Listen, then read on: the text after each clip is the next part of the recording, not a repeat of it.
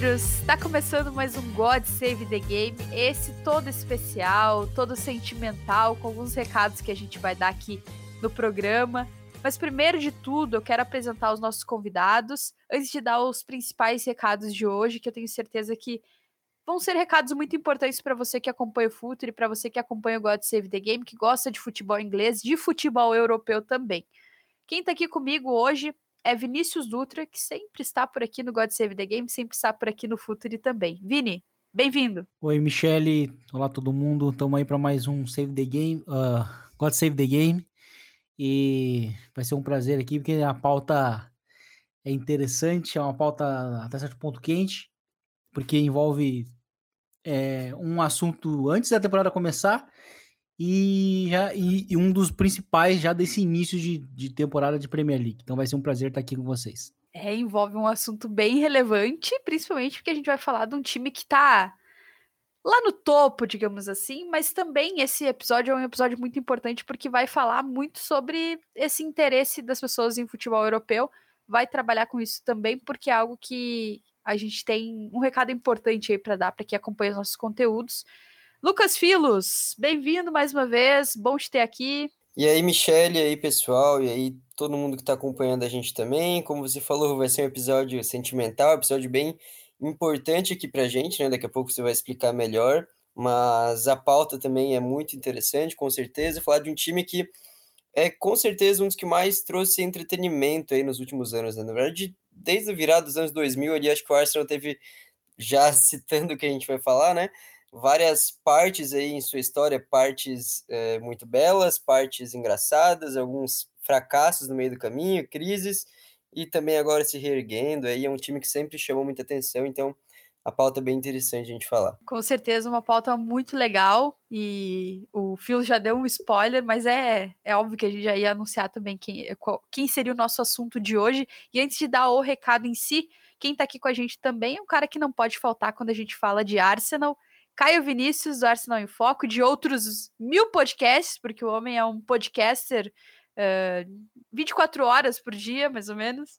E aí, Cainho, tudo bem? Tudo bem, tudo bem. Boa noite, gente. Bom dia, boa tarde para quem estiver ouvindo. É... Muito bem, muito bem. É, Premier League, né? Arsenal, líder, 100%. Acho que eu posso ficar por aqui mesmo. É, se a temporada acabasse hoje, se a temporada acabasse hoje, o Arsenal era campeão da, da, da Premier League. E olha, com, muito, com muitos bons olhos aí para o futuro, mas a gente vai detalhar isso um pouquinho mais adiante. Antes de mais nada, gente, eu quero falar que esse é um episódio que a gente escolheu um tema para que você que está ouvindo pudesse ouvir em outros momentos também um podcast, um último, um último podcast bem atemporal, bem com, com, um tema que você possa ouvir em qualquer momento da temporada, em outras situações, porque a gente vai tratar aqui do All or Nothing do Arsenal. Também falar, falando sobre a temporada do Arsenal, mas principalmente sobre a série da Amazon Prime. E antes de falar sobre isso, eu mesma já dei um spoiler do que eu ia dizer. Falei em último episódio, porque esse é o último episódio do God Save the Game. God Save, Save the Game vai encerrando a sua a sua breve vida por aqui, mas o assunto futebol internacional, o assunto futebol europeu, o assunto futebol inglês, ele não se interrompe com o God Save the Game no Futuri. Ele vai seguir no Futuri, inclusive com conteúdos muito interessantes para você acompanhar. E aí, se você gosta do código BR, por exemplo, saiba que agora você vai ter um código euro o Código Euro, que vai ser o podcast sobre as principais ligas europeias, semanal. Então, toda semana você vai ter esse conteúdo. E o melhor, lá no YouTube, com live, daquele jeitinho que você já está acostumado, com aquele conteúdo bacana do Gabriel Correia, do Código BR. Enfim, você já vai, já está acostumado com esse tipo de conteúdo, agora você vai ter acesso a ele com essa análise dentro do futebol europeu. É claro que eu, o Vini, o Filos, o Caio, enfim, a gente vai estar tá ajudando, vai estar tá participando também, mas agora não vai ter mais os podcasts específicos, né? O God Save the Game, o El Rondo e o Calcio Pizza, eles não vão existir mais. Eles se tornarão o Código Euro, um podcast unificado sobre as principais competições europeias, semanalmente lá no YouTube do Futuri. Então fique ligado por lá. E mais uma vez, quero deixar aqui meu agradecimento para todo mundo que ouviu o God Save the Game durante toda essa nossa jornada. É importante dizer duas coisas que todos nós aqui a gente tem outras tarefas, então para nós é, é algo muito prazeroso falar sobre Premier League. É, e a gente sempre dava um jeitinho ali na agenda de todo mundo, conseguir encaixar, muitas vezes gravando em horários bem alternativos, para conseguir encaixar esse horário para o God Save the Game, porque é uma coisa muito prazerosa para nós, algo do qual a gente gosta de falar e que eu tenho certeza que muita gente gosta de ouvir também, porque a gente vê isso refletido nos números. E deixar também o meu agradecimento para o meu amigo, meu parceiro Vinícius Fernandes, que foi quem idealizou o God Save the Game lá do começo, depois passou a bola para mim e eu fiquei muito honrada com essa tarefa de ser a apresentadora do programa e de estar ao lado dessa, dessa pessoal que eu gosto tanto, que eu aprendo tanto. Então, gente, muito obrigado, mas ainda tem um God Save the Game pra gente gravar, ainda tem um God Save the Game pra gente trabalhar, pra gente debater, que é justamente sobre o Our Nothing do Arsenal. Então vamos a ele, vamos falar sobre isso, porque é um, um, uma produção que nos gerou muito conteúdo, muito conteúdo sobre as diferentes faces que tem o futebol. E eu quero já começar falando aqui com um cara que, assim, desde o primeiro episódio que ele assistiu, ele já estava falando para todo mundo assistir, ele já estava muito contente com isso, que é o Vinícius Dutra, que é o Vini, que acompanhou. Acho que foi uma das primeiras pessoas, se a Amazon fizesse esse levantamento, acho que foi uma das primeiras pessoas a assistir é, esse Hour Nothing do Arsenal. Então, Vini, tuas primeiras avaliações antes da gente entrar mais em alguns temas aí que o Nothing do Arsenal destacou. Eu e o Gabriel Correia, né? A gente estava ali no F5 na Amazon todo o tempo esperando. E o Caio, o Caio também, tá? O Caio Eu, também. Assim, ó, nem perguntei pro Caio, mas certeza que ele também estava ali. Se você, vocês sobrecarregaram a, a Amazon, por a isso que caiu esses dias. Mas enfim. uh, eu achei muito interessante, assim, no geral, eu converso, confesso para vocês que eu não gosto de documentários de, espor de esportes, é, no caso não esportes, mas de futebol. E a do Arsenal eu achei interessante porque ela me pareceu muito transparente. É, eu acho que ela se diferenciou muito, da, por exemplo, da do City, que é o, o primeiro All or Nothing, eu acho, dos clubes ingleses. E porque assim, eu acho que a do City me, me trouxe ali uma expectativa de algo que eu não tive nem perto de ver, que é como seria o Guardiola, né? De fato, ali por trás das, das, das não, não das câmeras, né? Mas ah, no vestiário, né? Tentando orientar o, o, elenco, etc. E eu acho que a série do Arsenal tem um grande mérito que é ser tra transparente. Então, para mim, ela é melhor que a do Ar que a do que a do Tottenham e que a do City, né? Que são as anteriores dos clubes ingleses. E eu acho que a chave é ela ser transparente. Fora que ela também evidencia o personagem que é o Arteta, né?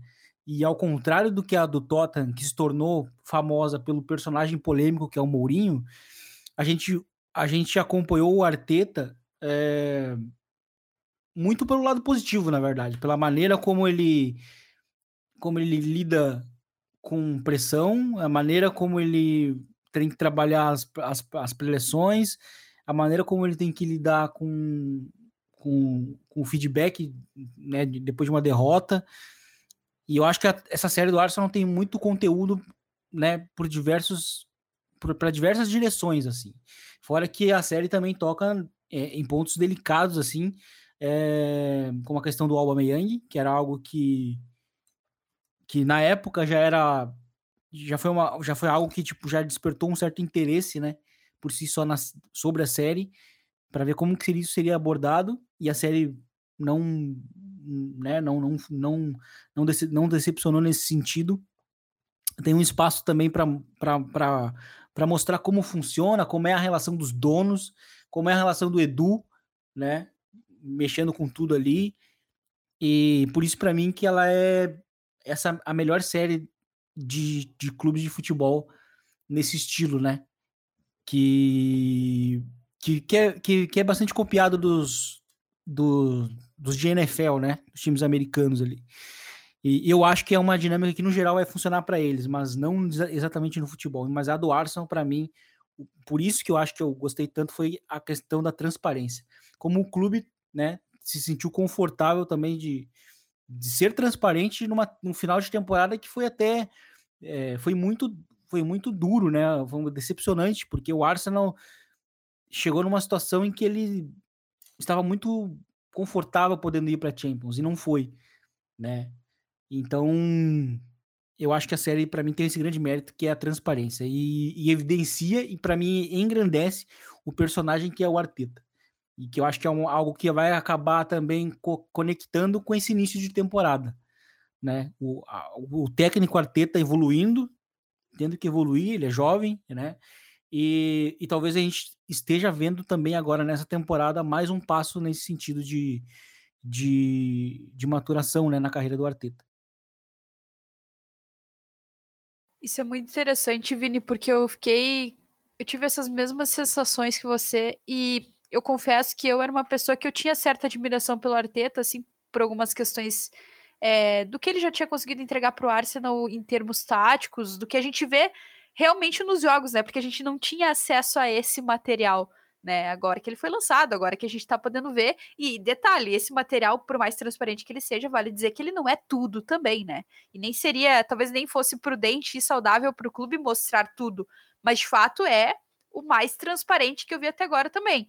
E, e com esse material, acho que a gente conseguiu, eu pelo menos consegui entender um pouco mais é, algumas funções dentro dos clubes, assim, é, parece que quanto mais a gente acompanha futebol e mais a gente acompanha esses, essas coisas de bastidores, né, porque às vezes, muitas vezes a gente como analista quer ver muito do jogo, né, quer que tudo se explique no jogo, mas quanto mais a gente vê esse tipo de conteúdo, mais a gente tem coisas a absorver do futebol que por vezes são esquecidas numa análise que é, fica mais restrita à parte técnica. E quando o futebol não é somente isso. Mas tem um cara aqui com a gente que ele sempre defendeu muito o Arteta. É, sempre em todas as em todos os nossos podcasts, tudo que a gente gravou junto, tudo que a gente conversou de WhatsApp, de grupo, enfim, que é o Caio. Uh, Caio, como é que você se, se sentiu é, ainda mais artetizado com a War Nothing do Arsenal? Ah, eu não sei se mais. É, eu acho que é um conteúdo. Acho que vocês foram perfeitos, na verdade, na, nos, nos adendos, porque eu vou.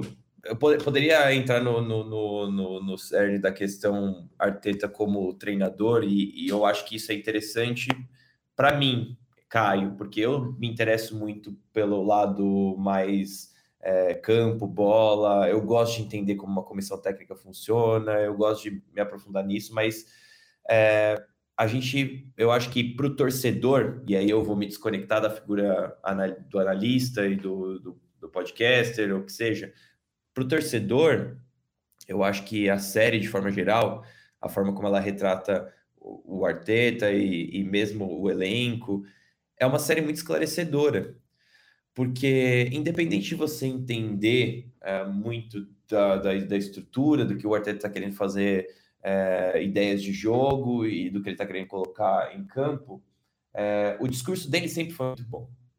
Então, eu, quando a gente fala, eu defendo o Arteta, obviamente teve um momento durante esses dois anos e meio de, de Arteta, na verdade vai fazer três anos já, né, no final desse ano, em dezembro, esses três anos de Arteta no Arsenal, um não, alguns momentos em que, como uma pessoa que procura sempre é, aprimorar o conhecimento, eu me questionei em relação é, a esse treinador, será que ele é o cara certo?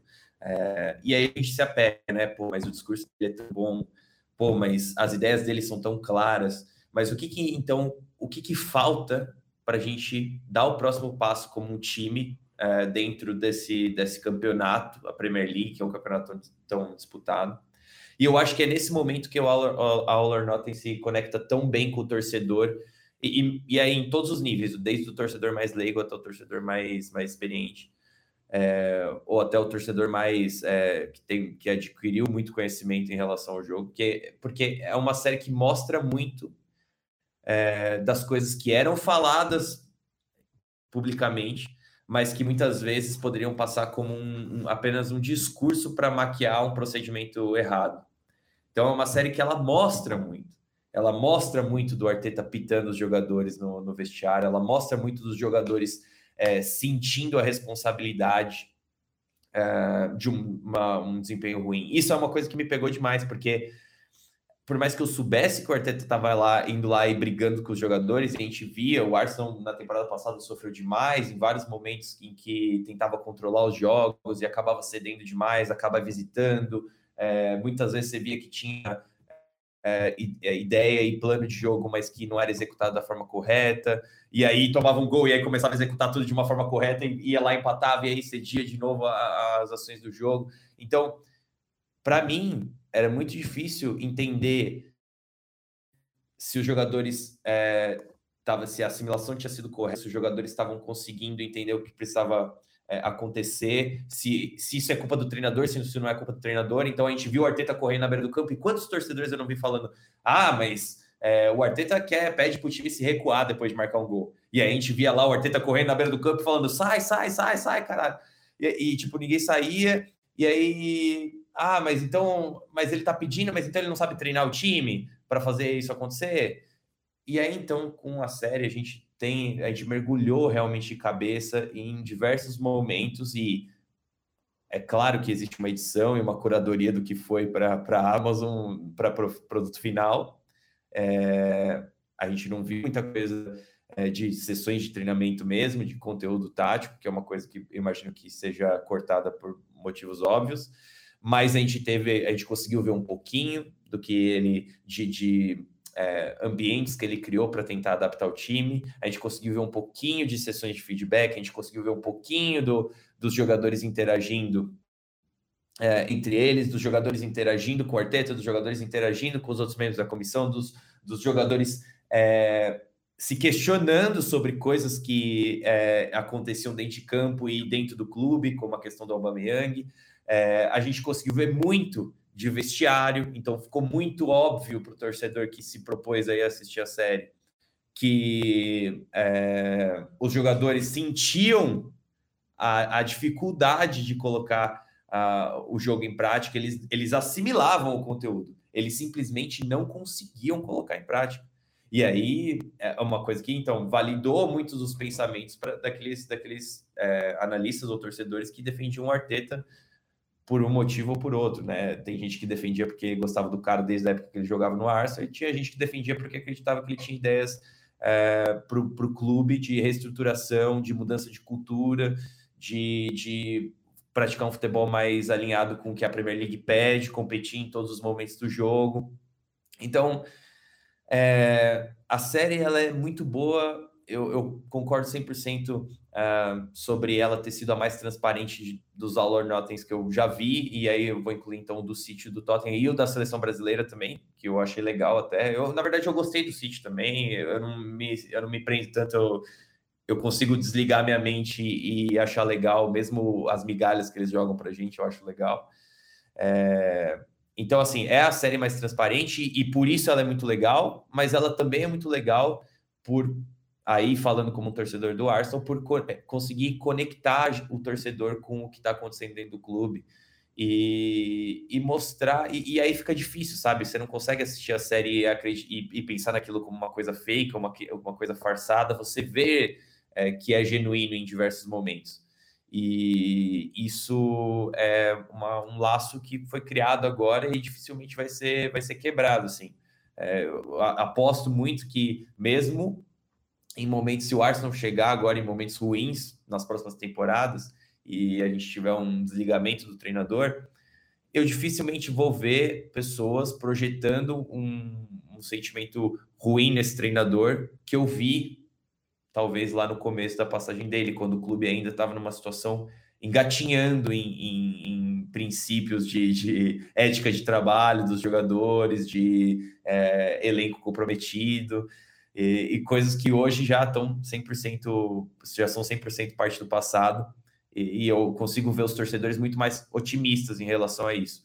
E aí, tudo bem, a gente sabe que é, futebol é futebol, o trabalho pode se esgotar, o trabalho pode não dar certo, por motivos de, de campo e bola mesmo, mas eu acho que vai ser uma ruptura muito mais é, amistosa, eu diria.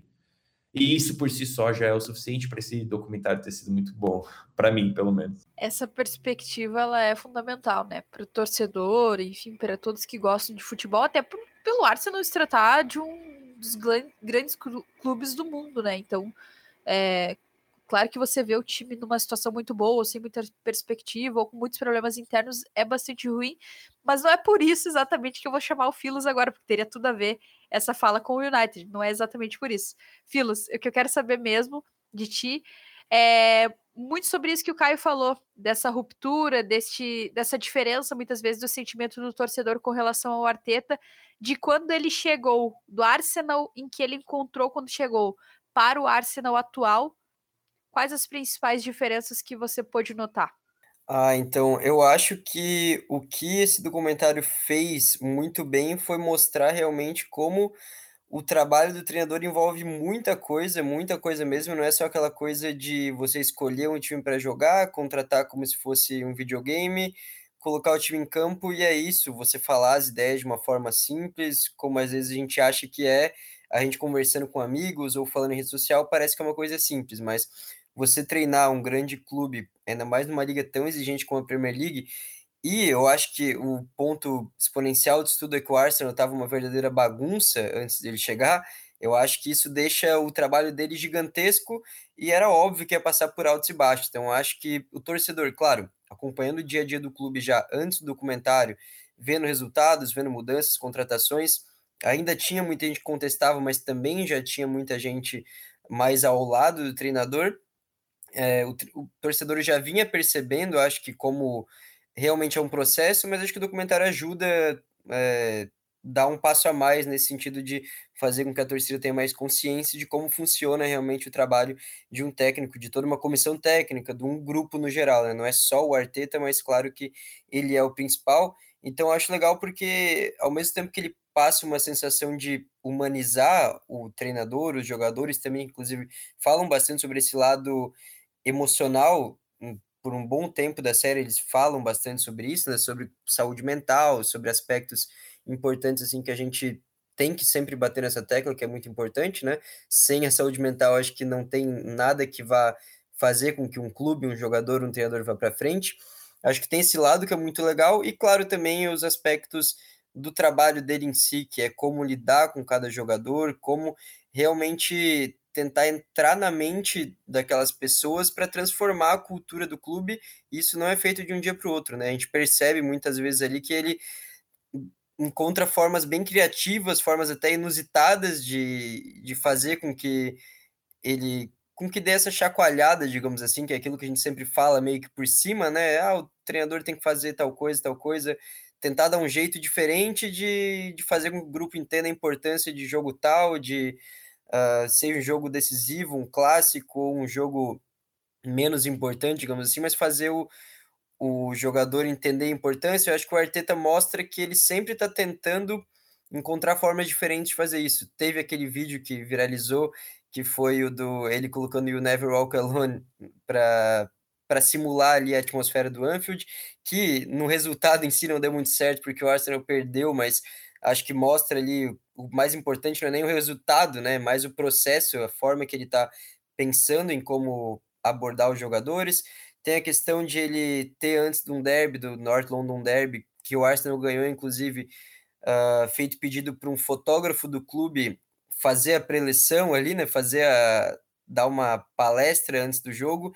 Isso acho que também faz com que o jogador é, confie mais no treinador, porque acho que mostra que o cara está realmente tentando de várias formas fazer com que o grupo se fortaleça, fazer com que todos entendam a importância de, de jogar no Arsenal e como seria também em outros clubes, né? Serve não só para o Arsenal, para a gente entender também como é um trabalho dentro de um clube de futebol e principalmente desses grandes clubes que tem uma pressão muito grande por conta de ter uma torcida muito grande, né? Então, eu acho que no geral, assim, os principais pontos que eu peguei tem a ver com, com esse lado. E é muito, é muito legal isso que o, que o Philos falou, que é tava aqui na minha lista de, de observações sobre a série, é, Vini, que ele destaca quando o Arteta ele colocou o uh, You Never Walk Alone no, no treino, né? Porque e ele, e ele deixa, ele enfatiza muito nessa parte do episódio, né?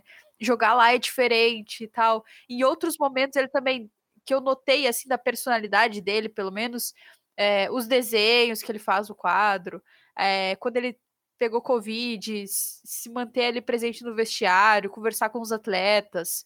É, até mesmo pequenos detalhes assim que eu noto, assim, talvez talvez aquele uma coisa que me chamou a atenção, por exemplo, foi justamente quando ele estava com covid, que ele faz aquela chamada de vídeo antes do jogo, é, acho que é contra o Liverpool.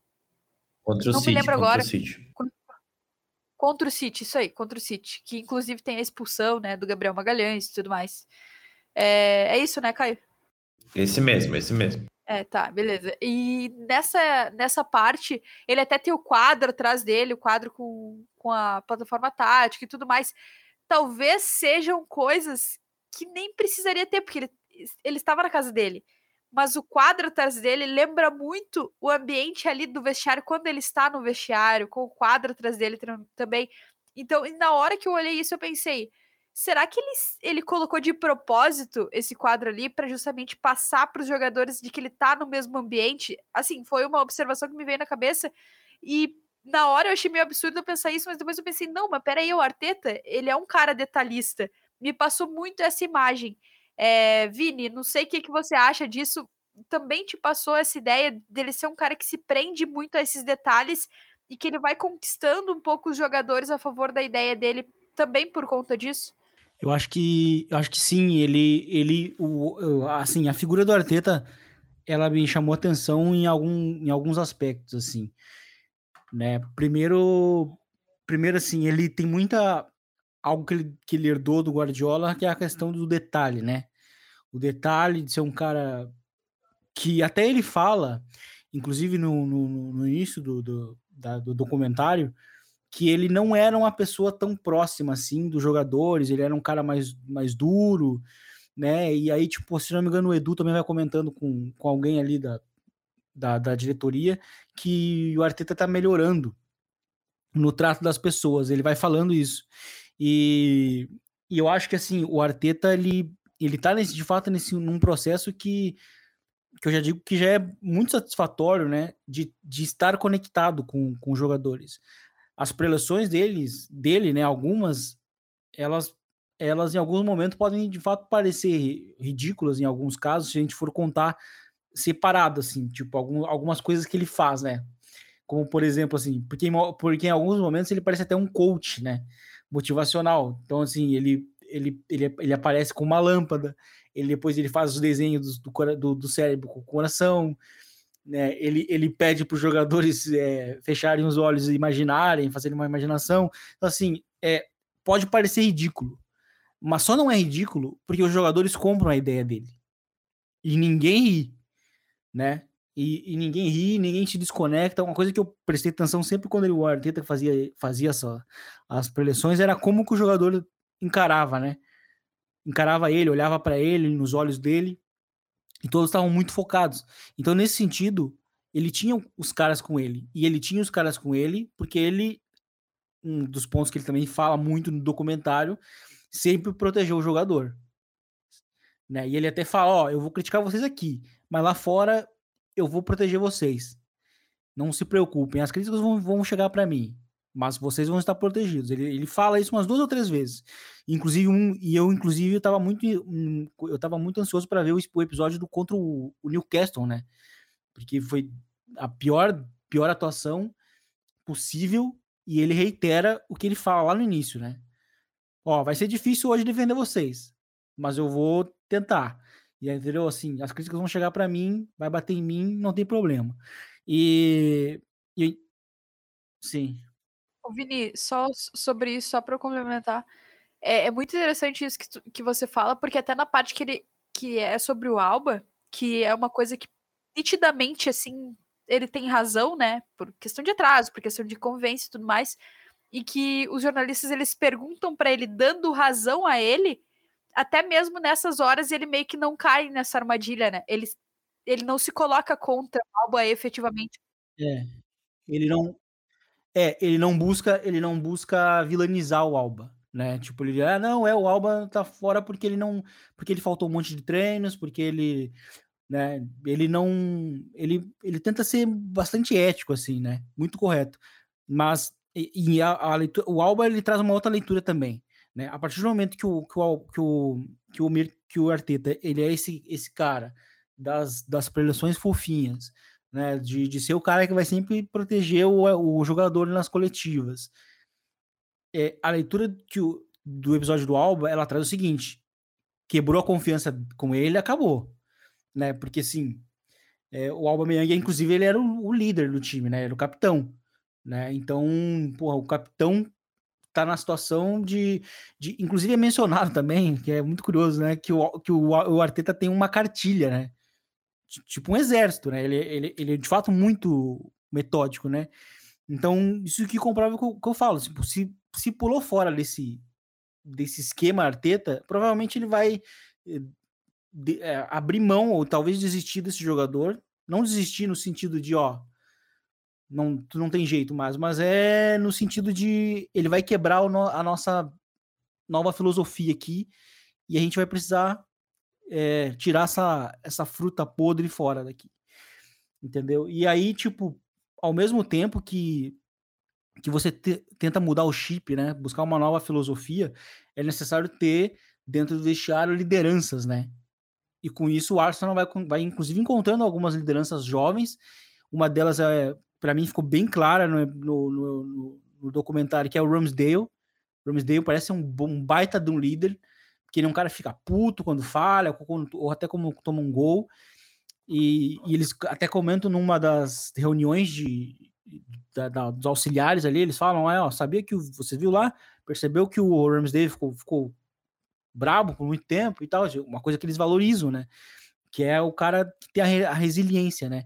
Então mudar esse chip é, um, é uma tarefa difícil. E o Arteta conseguiu, com inicialmente com um elenco que não era necessariamente dele, mas ele já foi mudando aos poucos a, a, a mentalidade do time. Acho que ano passado o time deu um passo muito grande é uma evolução muito grande. A gente chegou a mencionar várias vezes que o Arsenal era o time das, daqueles que lutavam pela, pela Champions League, é, que era, que era, era o que estava jogando melhor, né, em termos de desempenho, performance, apesar das dificuldades, porque na reta final de temporada os dois laterais titulares não estavam fisicamente bem, é, o Partey se lesionou, enfim, o, o Alba saiu, o Lacazette também já não era mais o titular na, na reta final.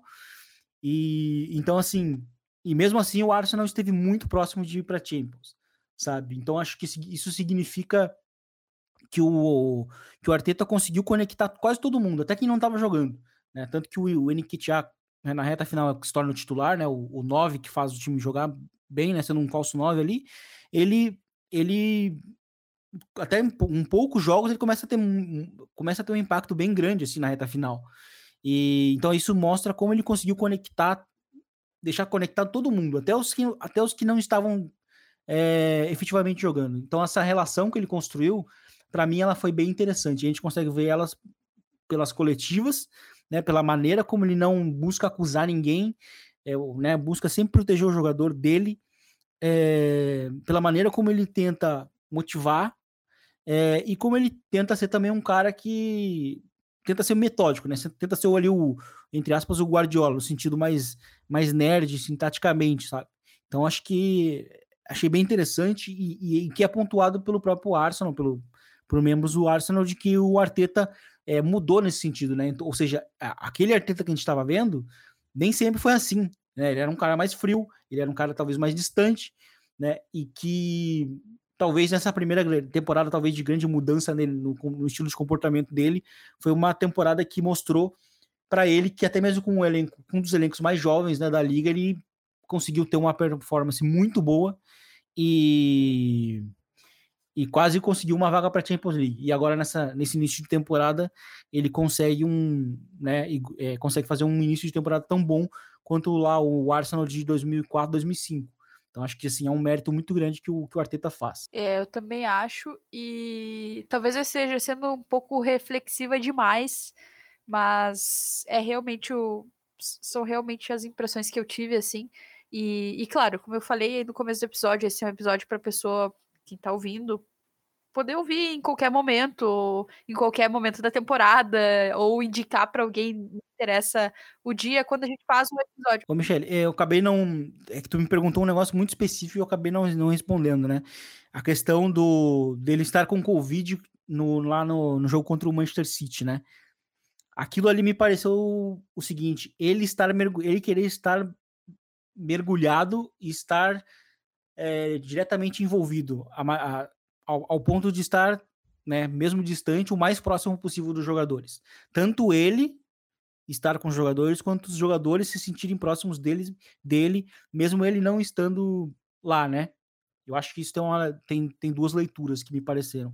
Ele querer estar envolvido, mesmo não estando lá, e ao mesmo tempo dar essa segurança de que, ó, eu tô aqui, né? Mas vocês sabem como a gente tem que jogar. E o Arsenal jogou muito bem naquele jogo. Teve, de, inclusive, teve, uma, teve um azar muito grande. E uma outra leitura que o, o Lucas falou da questão da, da, da questão do, do Enfield, né? E eu acho que tem um outro ponto que o próprio Arteta toca no, numa das preleções, que ele pergunta, inclusive, para o Lacazette, o Lacazette responde errado, que é o que, que era mais importante, a jornada ou o final? E, o, e a jornada é tão importante quanto o final. E se a gente olha para o segundo jogo do, do Arsenal no Anfield, já é uma grande evolução em relação ao primeiro. Não perde, empata 0 a 0 né? Então, assim, a, a, o Arsenal, ao mesmo tempo de que o Arteta quis preparar né, o Arsenal para um jogo no Anfield e que acabou perdendo de, de, de 4 a 0 eu acho que o mais importante ali seria como que o time iria jogar o jogo seguinte no Anfield. E a resposta foi, foi melhor.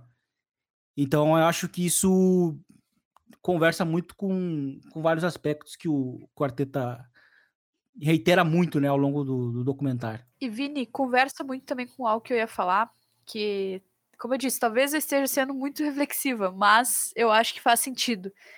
É, quando fala sobre essa valorização da jornada e tudo mais, é, eu acho que tem muito a ver também com a forma como a gente encara o futebol. Porque dá para ver que o Arteta é um cara extremamente competitivo, é, assim como, enfim, outros técnicos que a gente conhece, dá para ver que o elenco do Arsenal Aí você citou o Ramsdale, que ele tem essa competitividade muito alta, e aí tem, é claro, um trabalho também para dosar, porque isso também não pode ser algo demais, né? É, mas também como o futebol é competitivo, mas ao mesmo tempo é, um não título numa temporada em que o Arsenal evoluiu tanto como a temporada passada, ou como outras também, é, se for de outros times, sei lá, para a gente citar mais exemplos, é, mas como nessas temporadas, mesmo não tendo ali o troféu, o título, a, a coroação, a medalha, enfim, o prêmio para aquela temporada, para aquele trabalho, mesmo assim dá para a gente usufruir muito do futebol. E eu acho que se assim, é uma das lições que a série me deixou, assim, particularmente. Claro que eu já tinha um pouco essa, essa ideia, e, e olha, eu passei a gostar muito mais do futebol depois que eu comecei a encarar dessa maneira, mas eu me passou um pouco isso também, que dá para ser competitivo, dá para encarar com competitividade, com rivalidade, com tudo que é natural do futebol, mas também dá para valorizar esse caminho, sabe? E aprender com ele também. Então acho que eh, a série ela me trouxe um pouco isso. E, e Caio, eu quero te ouvir sobre, principalmente a gente falou, né, que não teve tanto tantas questões de treino e tudo mais, mas um comentário que me chamou a atenção com relação ao Arteta, acho que foi do Tierney, falando que taticamente é, o Arteta é um dos melhores, que o conteúdo tático dele é muito bom. E isso é uma coisa que a gente viu o Arteta e o Arsenal evoluírem juntos também desde que ele chegou, né? Ah, com certeza, não tenho dúvida. Na verdade, é, o que se espera né, do treinador é que continue sempre evoluindo. E a gente, aqui no God Save the Game mesmo, o legado do God Save the Game, quantas vezes foi falado Guardiola como evoluiu na Premier League, é, a gente espera isso mesmo. Eu acho que, para mim, a maior evolução do Arteta nesses últimos anos, com certeza, é em relação a identificar é, o momento correto de largar um pouco os, os, conceitos e aplicar um pouco mais com os jogadores que ele tem em mãos para utilizar, é, aplicar conceitos mais amplos assim e, e ser mais competitivo mas é sempre uma disputa, uma, uma disputa de, de gato e rato, né? É, o treinador, o que, que, é melhor? Ele seguir as ideias dele, ele se adaptar ao que ele tem, um pouco dos dois, é, qual que é a medida certa, qual que é a proporção certa. É, é difícil, ainda mais no que diz respeito a um, um, cara que tinha uma proposta muito radical, que era reestruturar o clube de cima a baixo. E aí a gente está falando desde é, política de transferências, os não negociáveis dele, que dizem respeito à ética de trabalho, então é, se dedicar na, na sessão de treinamento, é, se dedicar 100% no momento do jogo, independente de você ser titular, reserva ou nem estar tá relacionado, é, você respeitar horários de, de, de de treinamento, respeitar horários de, de recuperação, enfim, se cuidar, alimentação, descanso. Então, desde aí até realmente uma mudança no que no futebol praticado e que é, a gente sabe assimilação de, de muitas vezes de é, conceitos do, do espaço, dos espaços de fase, do jogo de posição, são coisas que não são tão simples de você é, implementar, ainda mais com jogadores que muitas vezes não estão acostumados com isso. E aí que entra o mérito também de, nesses, nessas últimas duas janelas, ter trazido jogadores que já têm uma, uma assimilação avançada nisso, e aí nessa janela, então, aí com o Gabriel Jesus e o Zinchenko, que são jogadores que já sabem muito bem como se comportar e a estrutura que mais ou menos que o Arteta quer dar para o time conseguir é, se deslocar no campo, conseguir é, dominar e controlar o jogo. Então, são muitas coisas que ele precisava fazer. E eu diria que a parte moral da reestruturação, eu não, eu não tenho nenhuma crítica a fazer, porque é, é, é meio cruel, assim, sabe? Ainda mais com um clube que não, não se portava bem há anos já, como é o, o Arsenal. Clube desestruturado, que tinha uma folha salarial inchada, com jogadores que não ligavam, é, que estavam lá só pelo, pelo o paycheck no final da semana. Então, essa parte aí eu acho que tem que ser cruel mesmo. É, o Filos pode falar provavelmente no United, a gente vai ver disso com o Eric Ten Hag, já vimos essa semana aí.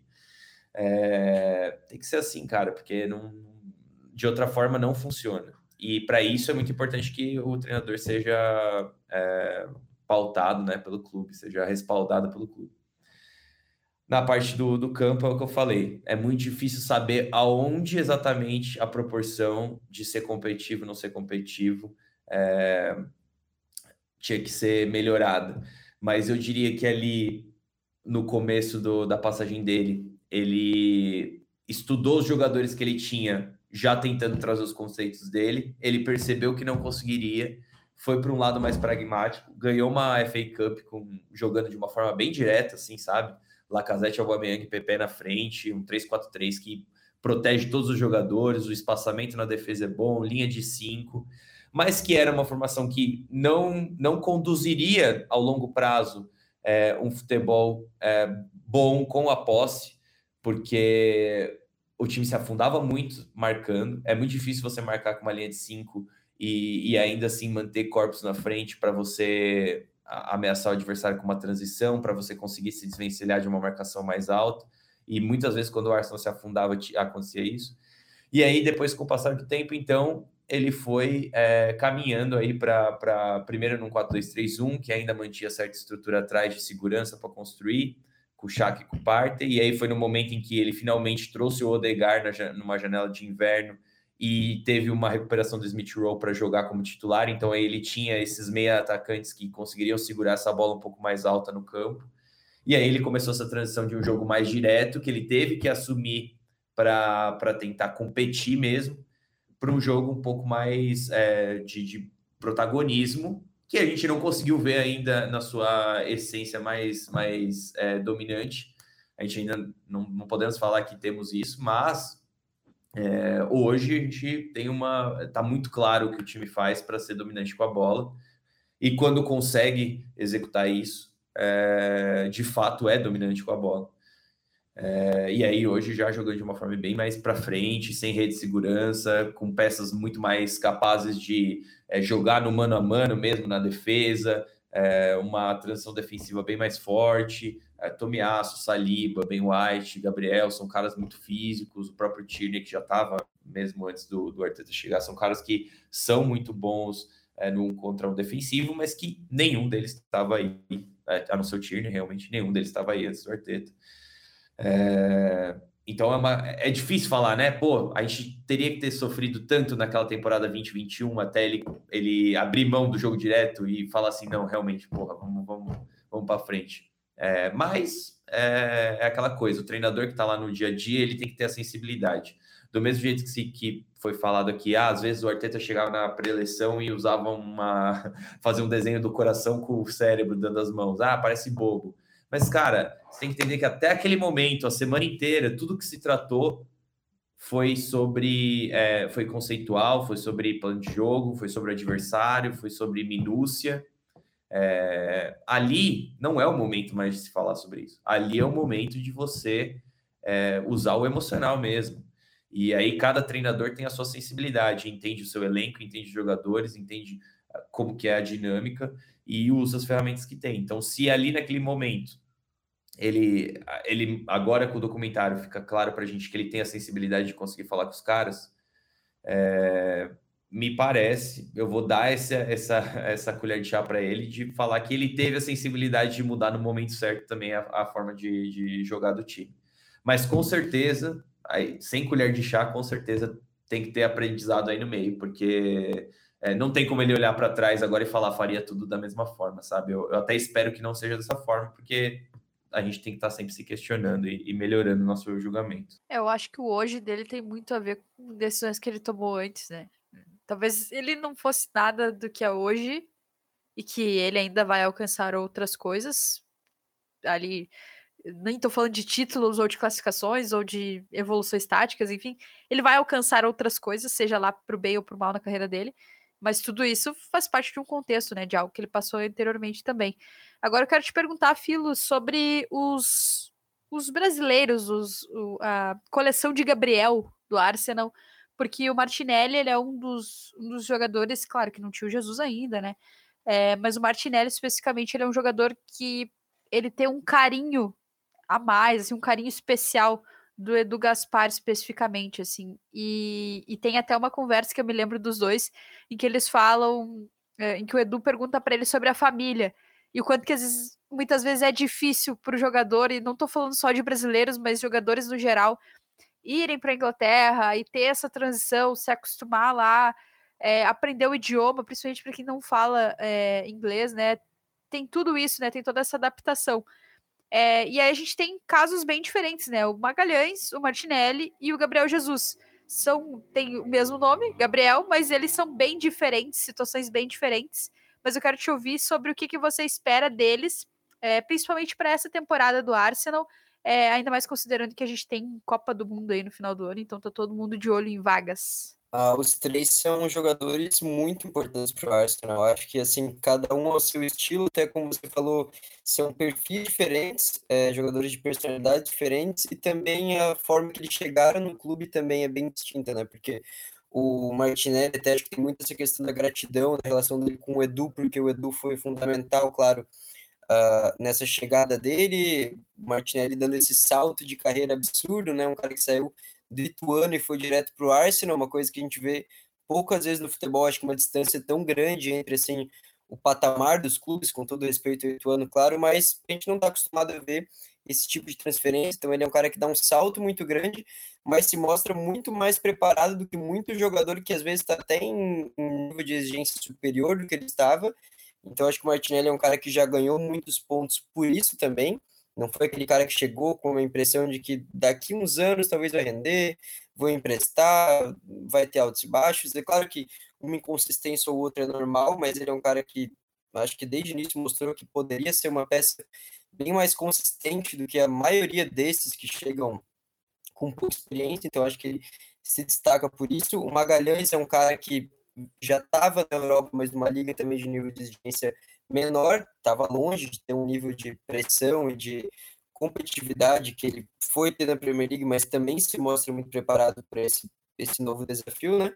E o Jesus já é um cara que, apesar de não ser nenhum jogador é, velho ou veterano, ele já tem uma postura de veterano, né? Um cara que já tem muito mais experiência, já tem muitos anos de Premier League, já tem título, já tem muitos gols, então um cara que está desde cedo ali mais acostumado a lidar com pressão. Então acho que o que difere o Jesus desses outros é que ele já chega com uma postura mais de um uma postura talvez de liderança. Acho que principalmente dentro do campo é um cara que é aquele tipo de jogador que carrega os outros jogadores no sentido mental mesmo, que faz com que todos estejam na mesma página e que essa página, claro, seja uma página positiva, agressiva, é uma, algo que ele com certeza aprendeu muito no Manchester City, né? Não só lá, mas a gente percebe que todo jogador que passa pelas mãos do Guardiola e especialmente por esse elenco, esse grupo do City nos últimos anos, que é muito forte, é um elenco histórico, ele vai acabar saindo, independente do jogador que seja, da qualidade técnica, da posição dele, é um cara que com certeza já chega entregando, acho que muito nesse sentido também, porque ele está acostumado com o mais alto nível de competitividade possível, do mundo, provavelmente.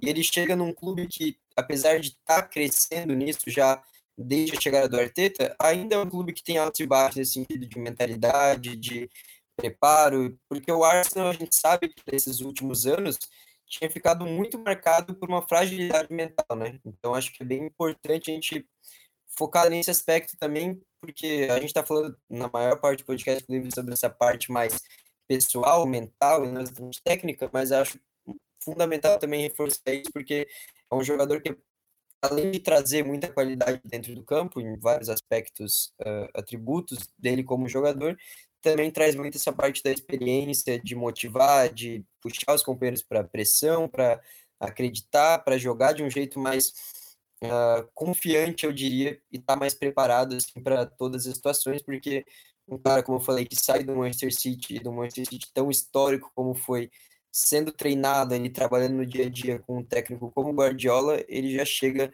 num nível acima nesse sentido de preparo mesmo, eu acho. Então, acho que esses três têm tudo para contribuir, contribuir bastante nessa temporada e nas próximas, né? Porque são jogadores novos ainda, não vai acabar por aqui a participação deles. E o Jesus, o Jesus eu destaco ainda mais por esse ponto da, da experiência que ele tem.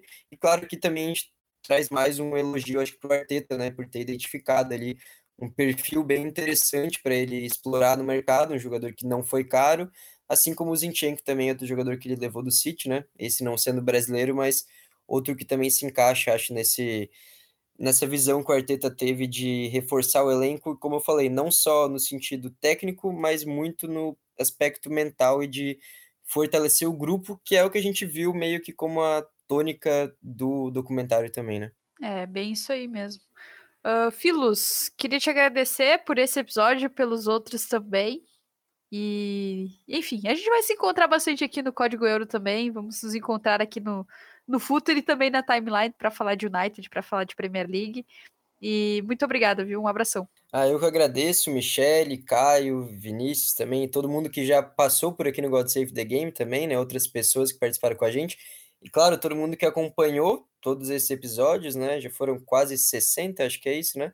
Não tenho na cabeça, mas acho que é isso. Enfim, a gente conseguiu debater bastante coisa aqui, bastante coisa diferente, mas agora não é uma despedida, né? Um até logo, então, que a gente volta aparecer por aí na, nos outros projetos do Futre, no próximo podcast que você já falou que vai ser lançado. Então a gente vai se vendo em outros momentos. É isso aí. Muito obrigado a todos que acompanharam a gente nesse tempo todo. É isso aí.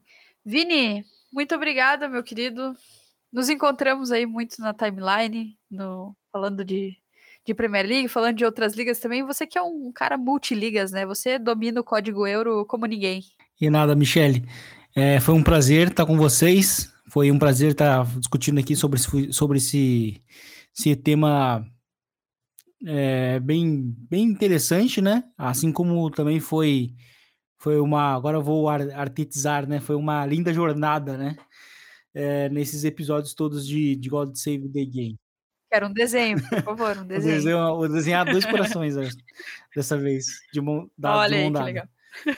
E, mas, mas é isso, né? Agora vamos, vamos discutir bastante futebol no, no Twitter, né? Espaços não faltam. E agora vamos acompanhar bastante qual vai ser os passos dessa evolução aí do Arsenal, do Arteta, que certamente vai ser bem interessante. No mais, foi um prazer e até a próxima. Até a próxima. Caio, foi um prazer imenso, meu querido, meu amigo. Nós falamos muito ainda. E boa sorte para o teu Arsenal, que seja uma bela jornada. Obrigado, obrigado, obrigado.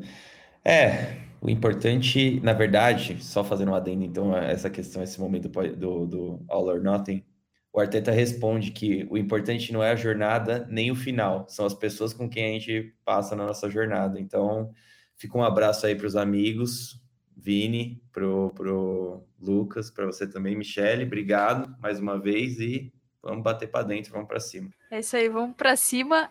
E vamos terminar também, antes de começar a chorar todo mundo aqui, né? E todo mundo molhar os seus desenhos com lágrimas.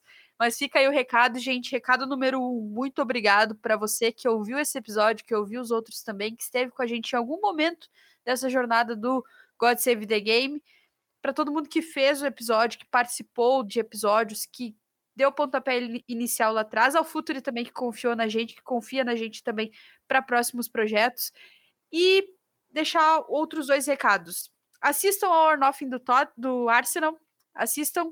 É, se puderem assistir também o do Tottenham, se puderem assistir também o do City, da Seleção Brasileira, são produções muito legais e que a gente aprende de alguma forma sempre. Então, assistam, consumam esse tipo de conteúdo. A gente vai continuar falando sobre isso nas redes sociais e reforço o aviso, a gente vai continuar cada um com seu perfil é, pessoal, também no código euro e também no, nas redes sociais do Futre, a gente vai continuar fomentando esse debate. Então fica aí o meu muito obrigado, meu agradecimento para todo mundo que acompanha o God Save the Game.